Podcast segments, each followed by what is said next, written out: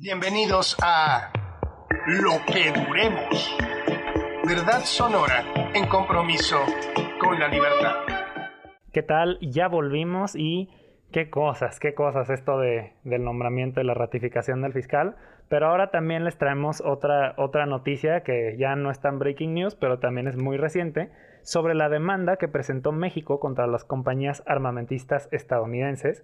Pues este, justo el pasado martes ocurrieron dos eventos, bueno, entre el martes para acá ocurrieron dos eventos importantes. Primero, México presentó su contestación a los argumentos de las armamentistas estadounidenses. Y segundo, recibimos una serie de muestras de apoyo internacionales e incluso dentro de Estados Unidos de gente de, gente de peso, de jueces, de, de magistrados e incluso de estados que se pronunciaron a favor de la causa mexicana.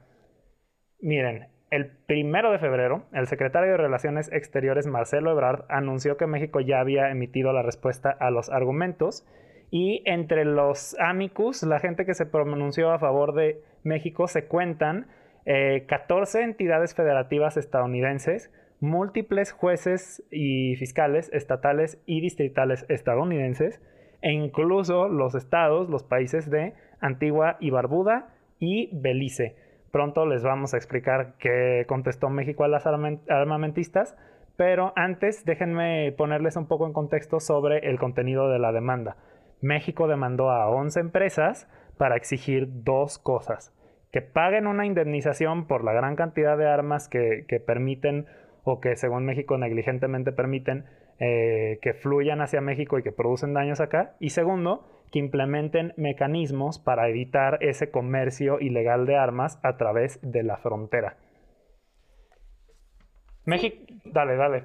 Sí, perdón, que, que ya habíamos platicado justamente que, que eh, entre los datos que presentaba México era que al año más de 500 mil armas cruzaban ilegalmente la frontera y que nada más en 2019 con esas armas se cometieron 17 mil homicidios dolosos en México. De ahí el tamaño de la importancia de esta demanda, que además, digámoslo, eh, es la primera que realmente es aceptada por un juez y que va, parece, parece que va caminando. O sea, la verdad es que a muchos ha sorprendido desde el inicio de que fuera aceptada por un juez, Andrés. Sí, hace poco hablábamos con el especialista en política estadounidense, historiador eh, y de varios oficios, periodista también, eh, Lalo González Velázquez, y nos explicaba que la, hasta donde va ahorita ya, tiene, ya metió varios goles este litigio que no esperábamos que vieran. El primero, que fuera admitido. Ya si México lo pierde, pues está bien, pero ya va de gane, digamos. Ya metió ya metió un primer gol con que, lo, con que lo admitieran y seguro si tuviéramos aquí a Lalo nos diría que el segundo gol son los amicus. La cantidad de gente que se pronunció a favor del litigio mexicano. Sí, pues eh, de acuerdo a lo que por lo menos el, secretario Marcelo Ebrard ya mencionó, son 17 procuradores estatales y 23 fiscales de distrito de Estados Unidos apoyando esta demanda. No es cosa menor, Andrés. Uno de los argumentos que presenta México tiene que ver con la correlación entre crímenes violentos y homicidios y la cantidad de armas que entran, donde pues hay una gráfica en el documento que presentó México ante la Corte de Massachusetts, eh, donde se puede ver la correlación muy muy clara, solo que ahorita están enfrascados en un tema del huevo o la gallina. ¿Qué causa? Los homicidios hacen que haya más comercio de armas o el comercio de armas hace que haya homicidios y de ahí no los van a sacar. Em, y este es pero estos no son como tal cual el argumento que presentó la, industria armamentista estadounidense para desestimar la, demanda. Eh, hicieron una serie de argumentos. Primero, dijeron que México no demostró los daños causados, eh, no, no demostró que los daños causados estén relacionados con sus actividades. Es decir, no es nuestro problema lo que se haga con nuestros productos. Nosotros solo tenemos, eh, nosotros solo somos unos inocentes y pobres vendedores de armas. que ya le habíamos dicho con, este, con Lalo González, ¿no? O sea, ellos prácticamente te dicen, ah, pues yo vendo armas porque además es legal vender armas. O sea, está permitido. Ya lo que pase después, pues ya yo no puedo seguir dándole pues más bien darle seguimiento a cada una de las personas que, compras, que compran armas para ver qué va a hacer con ellas. Exacto. Y en términos legales, para explicarle al auditorio como el, término legal que se usa, eh, estamos hablando de causa próxima. Lo que dicen las, las eh, compañías armamentistas es que ellos, a ellos no se les puede atribuir la causa próxima de los daños en México. Es decir, si lo vemos como dominós, digamos que ellos dicen, nosotros nada más somos el primer dominó, no nos pueden culpar por lo que pasa como mil dominós ah, cuesta abajo. El segundo argumento que, en el que, con el que le contestaron a México fue con la ley de protección del comercio legal de armas que existe en Estados Unidos y que protege, como nos comentaba Eduardo González, eh, a las armamentistas contra demandas, incluyendo demandas internacionales por parte de estados. Eh, esa ley cuenta con tres excepciones. Em, una es que no, no, están protegidas si violan otras leyes estadounidenses. Otra es no están protegidas si son negligentes. Y otra es este, no están protegidas si los daños son causados por defectos de diseño en sus productos. México se está yendo sobre el argumento de que son negligentes. Entonces el segundo argumento de esas compañías es no, no somos negligentes, nosotros lo hacemos muy bien. Sí sabemos que o sea, sí, está probado a la mera que sabemos todo lo que está pasando, pero eso simplemente no es nuestro problema porque no somos causa próxima. Entonces no somos negligentes. Pues qué fácil lavarse las manos. Sí. no, o sea, pues yo, yo no soy negligente, yo hago armas, mire, yo me dedico a esto, pero pues es como dedicarme a hacer chicles, ¿no? Sí, si ya, si alguien va y pega el chicle debajo del camión, es, ese es el argumento. De hecho, ellos dicen, si alguien va y pega el chicle debajo del asiento del camión, no nos van a sancionar a los que hacemos chicles. Solo que los chicles se pueden usar para muchas cosas. Se pueden usar para comer, se pueden usar para molestar al compañero de al lado, se pueden usar para, para volverse popular en la preparatoria. Pero las armas solo sirven para disparar y solo sirven por lo general para matar para cosas. daño. Ajá. Salvo cuando hay deporte. Y cuando hay deporte no se necesita el tipo de armas que están vendiendo estas compañías. Exacto, porque eh, son armas que además se están usando y está comprobado en justamente homicidios. O sea, no es para ir a, de cacería, como bien dices, Andrés. O sea, para ir de cacería, que es todavía más usual en Estados Unidos, obviamente, eh, por los permisos que se tienen, pues son otro tipo de rifles. Pero acá son AK-47, Colt y otras armas que pues sabemos para qué y por quiénes están siendo utilizadas. Exacto, y no, y no solo es porque reconozcamos los modelos, déjeme contarle algo de las armas, todas tienen un número serial y sabemos cuándo se hacen, dónde se hacen, sabemos hasta la fábrica donde se hacen, y el hecho es que México se encuentra estos rifles en escenas de crimen aquí. Finalmente, las armamentistas argumentaban que México nunca, o sea, el último argumento con el que cerraron es que México nunca probó que las acciones de las armamentistas fueran causa directa de los daños. Y entonces, ¿qué contestó México? ¿Qué fue lo que dijo Ebrard? Lo primero que dijo Ebrard en el video que sacó fue un argumento un poco extraño. Dijo que, que en México, lo cito, en México opera otro sistema legal en donde no está permitido el manejo de armas como lo está en Estados Unidos y desde luego no aplica la inmunidad que invocan las armamentistas. Es un argumento un poco extraño porque la demanda se presentó ante una corte estadounidense bajo el marco legal estadounidense y se le está ah, acusando a la, solo se le puede acusar a las armamentistas de violar temas de derecho internacional o estadounidenses, no mexicanos. Entonces es, es raro como lo dijo, quizás en el texto viene de algún otro modo.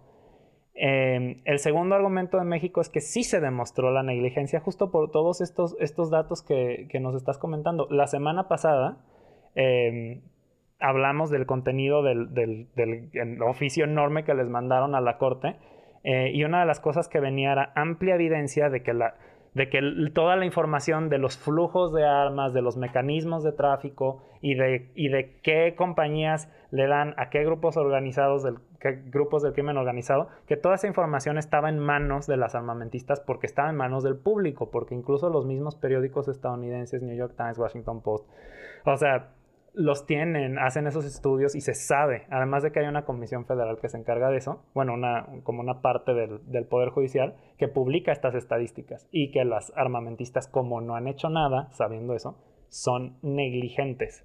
Sí, y que además, o sea, hay que recordar que se ha dicho una y otra vez que en la última década el 70% de los más de 3 millones de armas que han ingresado a México, el 70% proviene de Estados Unidos.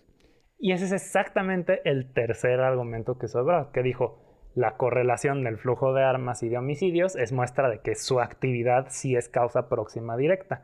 Ahora también ahí está el, el, operativo este famoso por el que ahorita hay toda una discusión y órdenes de aprehensión emitidas que es rápido y furioso, que justamente fue con armas de Estados Unidos que desde las autoridades de Estados Unidos en una operación, eh, digamos que no se sabía, en una operación oculta, ingresan armas a, México para, eh, con chips, para seguir las armas y ver quiénes las estaban utilizando. Pero resulta que les falló este, este sistema porque al final las armas, varias de ellas terminaron en Estados Unidos y pues hubo asesinatos en Estados Unidos con estas armas, que son de estas mismas empresas. Así es. Ebrard, sobre, sobre este tema, y también es, eso es como es más de lo que se podría haber esperado cuando, primer, cuando anunciaron la demanda por, por primera instancia. Concluyó diciendo tres cosas. La primera es que son muy optimistas, que, son optimistas sobre la demanda. Bueno, pues ya después de dar dos goles, ni mm, modo que no. Todo el mundo ya está sorprendido.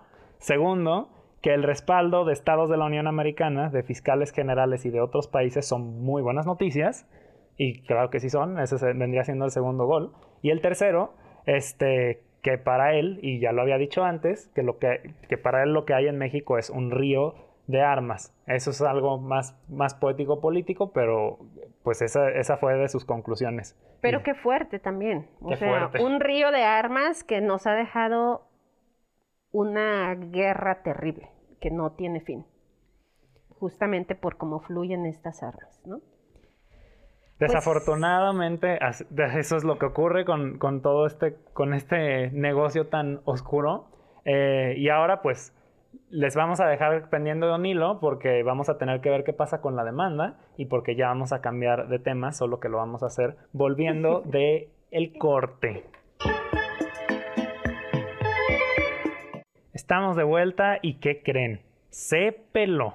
El magistrado. ¿Verdad? Sí, se peló. Sí, prácticamente. El magistrado José de Jesús N, quien fue recientemente este, desaforado para que pudiera ser acusado por abuso sexual, no se presentó a la audiencia a la que tendría que haber asistido ayer. En su momento, su defensa argumentó que el magistrado tenía COVID, pero al no haberlo demostrado, la juez que lleva su caso rechazó el argumento. El magistrado tenía hasta el día de hoy a las 2 de la tarde para presentarse, pero nunca apareció. Nunca apareció. Pero, a ver, ya lo habíamos dicho desde cuándo. ¿Hace una semana? Y nosotras tenemos muy poca previsión, otras lo dijeron desde antes. Sí, exacto, o sea, pero bueno, la fiscalía ya lo busca para presentarlo por la fuerza, Andrés. Pero ahora lo que sigue es el giro de una orden de aprehensión según el fiscal interino, ya, ya, fiscal, ya, fiscal, Joaquín Méndez, que de acuerdo al periodista Juan Carlos Huerta, la fiscalía ayer mismo solicitó una ficha roja al Interpol.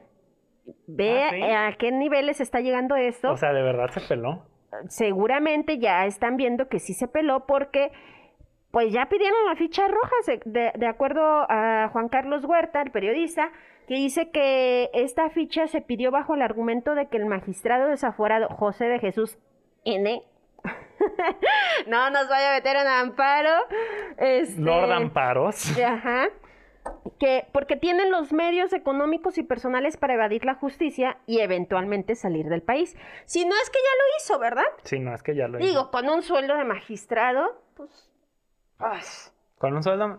Y además con el poder de salirse con las suyas por décadas, por décadas, porque la otra vez que hablábamos con Guadalupe Ramos Ponce, amablemente nos recontó que este señor ya lo tienen en la mira desde hace por lo menos, ella nos contó el caso más antiguo, ocho años, ocho años me parece que habían sido, pero nos dijo que ya sabíamos de, su expediente de, más tiempo. Sí, porque o sea, por lo menos ocho años en lo más reciente. Pero, pero Guadalupe Ramos Ponce nos contaba justamente de una víctima que, que pues ahora al, ver todo este caso se acercó justamente para decirles que eh, esta señora que, que tiene 60 años actualmente y ella cuando estaba en la prepa con sus 15 años y que este magistrado desaforado era el, el, el, ay, ¿cómo se llama? El rector. No era el rector, el que cuida. ¿Velador? el velador. no, no, este, bueno, tenía un puesto importante también en la, en la prepa. Eh, y él fue acosó y abusó de esta mujer de ahora de 60 años cuando ella tenía 15 años, se iba a la prepa. Imagínate, 45 años. 45 años que además ella se sintió culpable. Porque todo el tiempo, eh, pues porque así funciona el patriarcado y te hacen sentir culpable, ¿no? Y ella todo el tiempo la hicieron sentir culpable de lo que él le había hecho hasta ahora que empieza todo a salir el nombre una y otra vez, una y otra vez, una y otra vez, ella se da cuenta pues que nunca fue culpable, que en realidad fue una víctima de este sujeto. Y pues ahí está, 45 años, imagínate cuántas víctimas están detrás. Y hablando de una y otra vez con el debido respeto que se merecen, también por su valentía al hacerlo, eh, pues están las denuncias de todas las, todas las estudiantes de la Universidad de Guadalajara que pues lo denunciaron a este señor en tendederos, en el MeToo, en, o sea, por todos lados, metieron oficios. Era, un hombre que incluso en, las marchas se pronunciaba, ¿no? Entonces, eh, que también se, o sea, que, que, que poca que simplemente así se haya, se haya ido y que esté pues prófugo. Pues sí, porque digo, pues ya dijimos, ¿no? O sea, ¿cuánto gana un magistrado, Andrés? Más de 100 mil pesos. Y prestaciones y, bonos, y seguros y... Exacto, todo. Y la, y la prima vacacional y ajá. Pues ese, ese supuesto COVID, pues en realidad fue un vuelo privado, no sé, ha de estar, ¿qué, ¿qué te gusta? Más Bahamas, Hawái, ahí disfrutando del sol y sintiéndose todopoderoso, porque en realidad así se sienten, ¿no?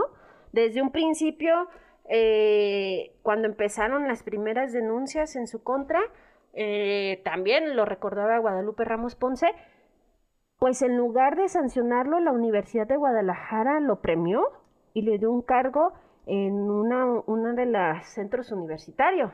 Una práctica bien documentada por las alumnas de la UDG que dicen que cuando los denuncian, en el peor de los casos, los mueven a otro lugar en el mismo, eh, horizontalmente o a veces hacia arriba. Hacia arriba, imagínate, pues así como las, la, la, o sea, la verdad es que todas estas alumnas, todas estas mujeres que se han atrevido a denunciar, eh, pues han sido muy valientes, porque incluso muchas de las víctimas del magistrado desaforado Lord, Lord Amparos, pues señalaban, ¿no? Muchas estuvieron presentes en manifestaciones, eran sus víctimas y no lo habían denunciado por temor y por amenazas. O sea, el poder de este hombre, pues es, eh, eh, pues nos ha quedado claro hasta ahora que hubo un video y que se hizo público, eso cambió todo esto y pues ahora ya está prófugo. Por lo menos hasta ahora nadie lo ha encontrado. La fiscalía no ha dicho que ya lo encontró. A las 2 de la tarde no se presentó.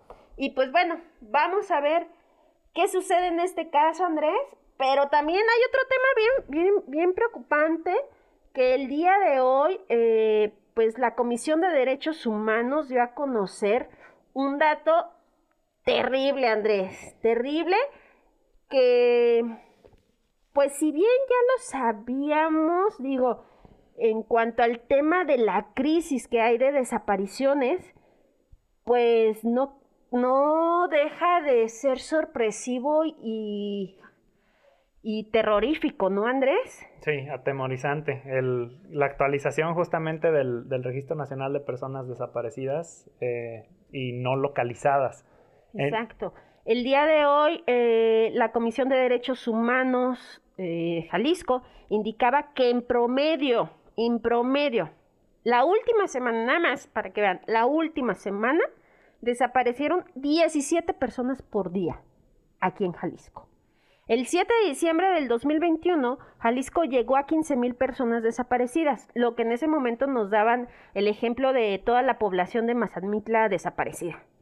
Hoy, la terrible cifra escaló a 15.600, es decir, 600 personas más han desaparecido tan solo en dos meses.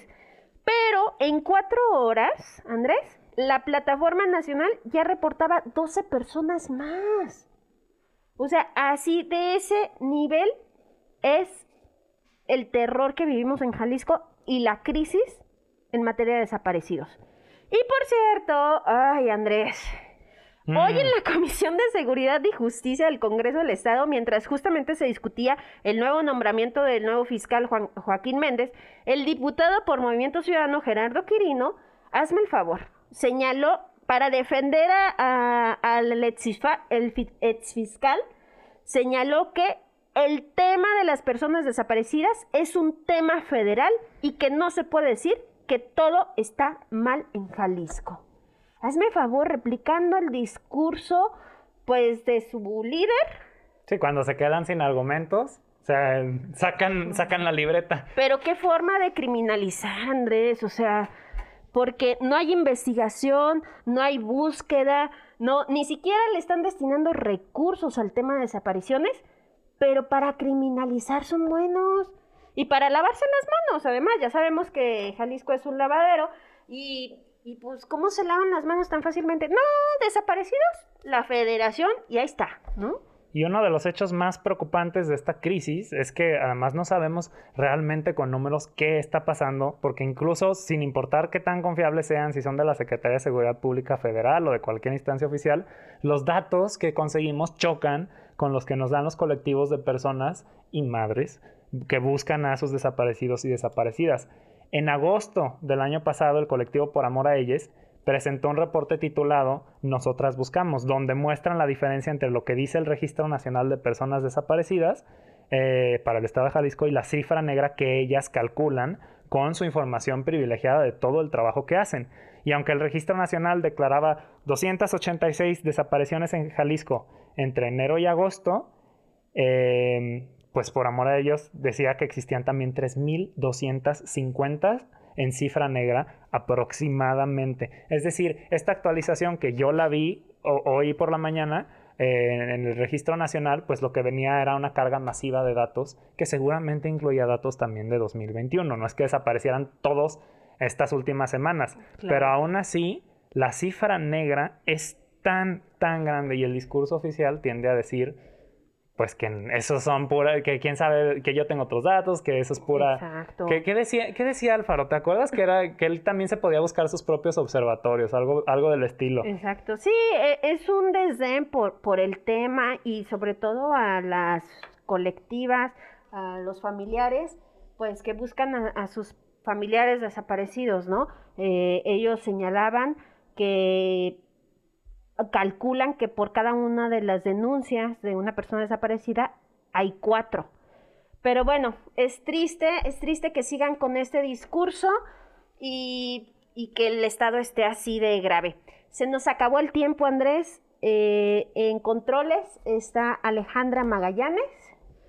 Gracias Andrés por estar. Mañana nos vemos. Ya es viernes. Gracias a ustedes por escucharnos. ¿Sí? Muchas gracias por acompañarnos este jueves. Esperemos mañana contar también con ustedes. Nos vamos. Se nos acabó el tiempo. Yo soy Analí Nuño. Estuvo conmigo Andrés de la Peña. Esto fue Lo, que, duremos. Esto fue Lo que duremos.